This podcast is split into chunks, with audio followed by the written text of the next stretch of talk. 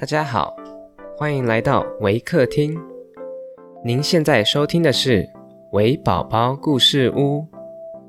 本节目为台湾维客公益行动协会远距陪伴服务项目，透过讲故事的方式，陪伴我们在全球十一个国家、四十八个服务据点的孩子，让疫情所带来的距离不再是距离。本集节目由小狮汽车商行赞助支持。亲爱的观众，我是 Miss Teresa。今天我要分享的故事是《The Frog and the Ox》和《Belling the Cat》。故事将以英语进行。Hi everyone, this is Miss Teresa from Waker. My first story today is The Frog and the Ox, followed by Belling the Cat. The Frogs and the Ox. An ox came down to a reedy pool to drink. As he splashed heavily into the water, he crushed a young frog into the mud. The old frog soon missed the little one and asked his brothers and sisters what had become of him. A great monster, said one of them. Step on, little brother, with one of his huge feet. Big was he, said the old frog, puffing herself up. Was he as big as this? Oh, oh, much bigger, they cry. The frog puffed up still more. he could not have been bigger than this, she said. But the little frogs all declared that the monster was much, much bigger.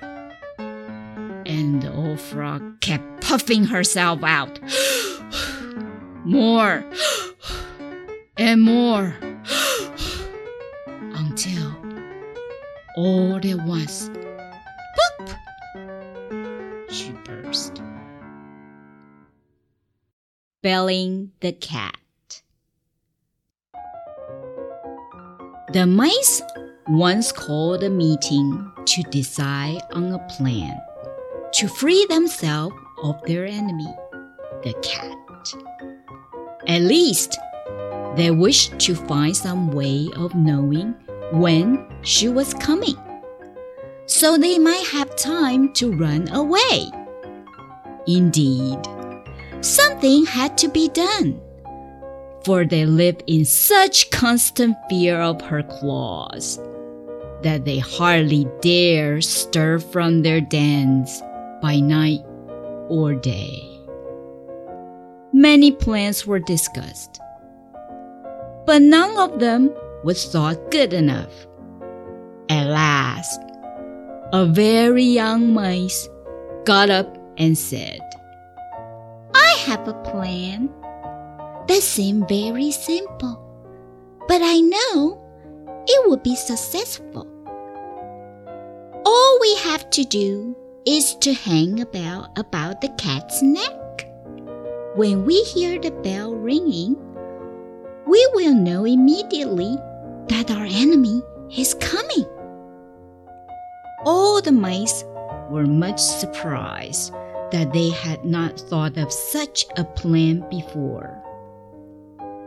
But in the midst of rejoicing over their good fortune, and all mice arose and said,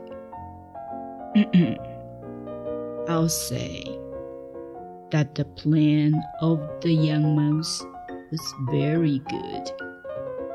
But let me ask one question Who will bell the cat?